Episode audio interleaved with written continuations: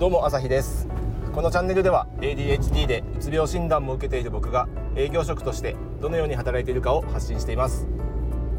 今日のテーマは完璧主義についてです。皆さん完璧主義ですか？僕は完璧主義じゃないと思ってましたけど完璧主義だっていうことにまあ、20歳前後の時に気づきました。で今も完璧主義やめたいなと思ってますがまあ、こればっかりは自分の意思に反してなんかもうそういうのが染み込んじゃってるんでなんか朝得意ですかって言われていや得意ですとか苦手ですっていうのと同じように完璧主義ですかって言われて完璧主義だけどやめられないとか、まあ、朝早く起きたいけど起きられないとか何か似たようなところあるんじゃないかなっていうところでいや自分の意思に反して完璧主義だっていうところが結構僕は自身では今思ってます。だから深く考えると完璧主義だっていうところがあったりこう自分自身でうまく、えー、自分を理解できてないといや自分は完璧主義じゃないよって思っていても傍から見たらあの人は完璧主義だよねっていうふうに思われてるかもしれないなってそういうのもあるかなと思います。で一つ完璧主義と言ってもたくさんいろんな要素があって最近ある本を読んでるんですけど頑張りすぎなあなたへっていうタイトルのちょっと,、えーと、海外の本なんですけど、まあ、それ見ていて完璧主義にもいろんなこう種類があるっていうのが分かりました。っていうか完璧主義の定義っていうところからなんですけど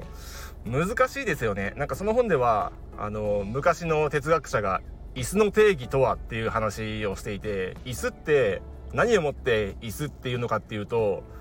足が4本あるとかじゃあ3本の三脚はなんかそういう椅子があったとしたらそれは椅子じゃないのかとか、まあ、腰をかけられたら椅子なのかとか何をもって椅子は椅子であるのかっていうこう 難しい話とかも出てきてて完璧主義とはじゃあ何なのかっていうところがすごくまずそこから理解しましょうっていう感じで流れ本の流れはそういう風になってます。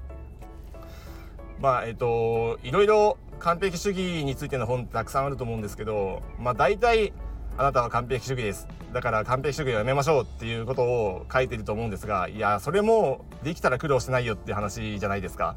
僕も早くやめたいなって思ってますけどなんとなくもうそういうものがこびりついちゃってるんでこうやらないと気が済まないとか逆に完璧にできないならもうそもそもやらないとか、まあ、これも一つですよね。掃除をするにしてももうやるとなったらもう家中とかもう職場だったら自分のデスクを全てを完璧に掃除するとかいう風になっちゃいません？僕は結構そういう風になりがちなんですけど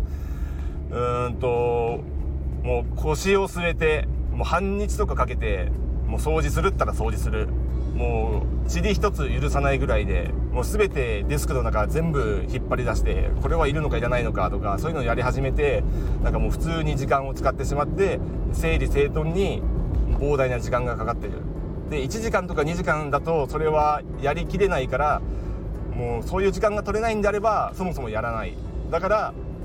基本的には余計なものが結構こう溜まっていくっていうようなそういう完璧主義もあったりだとかもしくは、えーと、1日10分やるっていうふうに決めたとして例えば退社前の10分間で、えーと掃除をするだとかデスクを拭くだとか、まあ、そういうのを決めたとします。ところが、えー、日によってできたりできなかったりっていうのがもちろんありますよね。結構業務が立て込んでたりもしくはこう取引先からクレームが来たりだとか、まあ、いろいろなことがこう降りかかってきて、えー、急にある時掃除ができないっていうのは全然ありえると思うんですけどそれが1日あって2日あってってなるともう3日目ぐらいにはそもそももうこのルーティンは続かないからやめようってなって掃除をやめてしまう、まあ、これも一種の完璧主義なんじゃないかなっていうふうに、えー、その本には書いていました。で自分を振り返るともうかなりそこ当てはまるなっていうところもあります。で僕自身、えー、平日毎日スタイフ音声配信を、えー、やろうっていうふうに決めたにもかかわらず、えー、昨日をすっぽかしてます。あの完全に忘れてましたね。昨日の夕方になってあやべえ今日忘れてるって思ったんですけどまあ時すでに遅しでもうその頃には今日の配信をもう逃しちゃって今からっていうのはちょっともう難しかったんで、まあ、そこは諦めましたスパッと。で今日からまたやろうっていうことで今日は収録してますが、まあ、これで完璧にできなかったからといってやめてしまってはも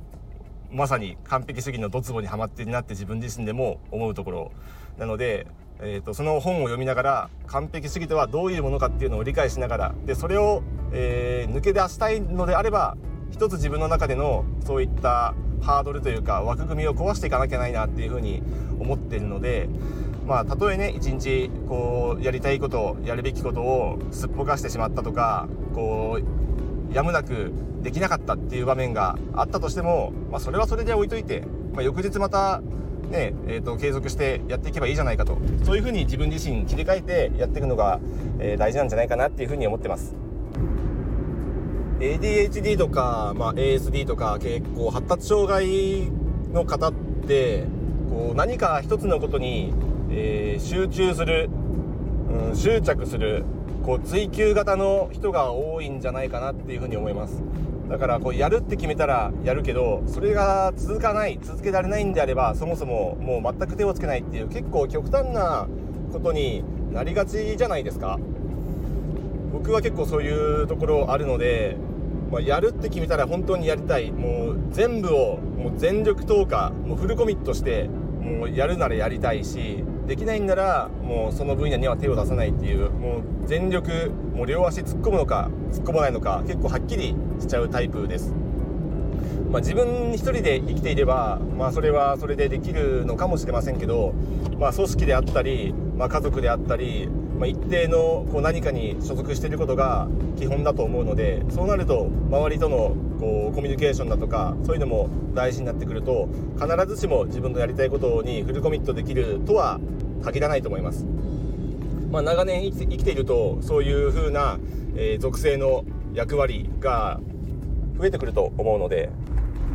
なおさらこう完璧主義が強いと、えー、自分のやりたいことがやれないその意識が強すぎて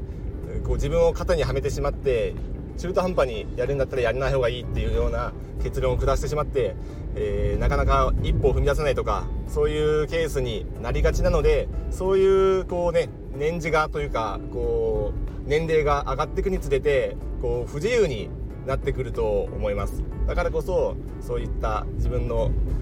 行動を、がんじがらめにしないためにも自分の型を破って完璧主義にとら、えー、われないように、えー、行動していくのが自分自身を成長させるためであり周りとうまくやっていくため、まあ、自分自身の成長をすることがやっぱり組織にとっても圧倒的に、えーとまあ、底上げであったり、まあ、牽引するであったりそういう意味で必要な要素ですのでそういうふうに、えーと、こう完璧主義に、えーと完璧主義にっていうかと付き合っていかなきゃないなっていうふうに今は考えています、まあ、ちなみにこの、えー、頑張りすぎなんだった絵」っていう書籍の中ではあの完璧主義決して悪いものではないっていうふうに、えー、書いてあるので何かと完璧主義ってちょっとネガティブなイメージがあるかなと思うんですけど、まあ、完璧主義のおかげで辛い場面を耐えられたり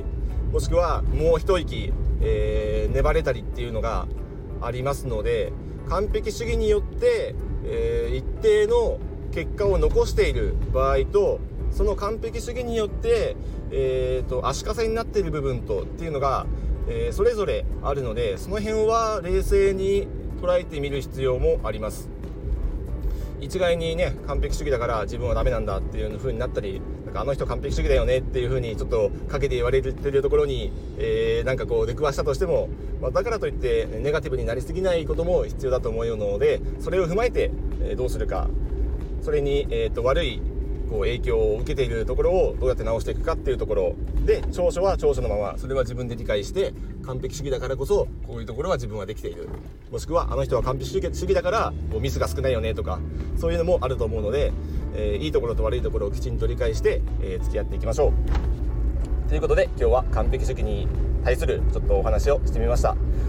結構ビジネス書なんか読んでるとこの辺面白く、えー、ためになることを書いてあるので、まあ、これからもインプットしたらこう積極的にアウトプットして知識の定着と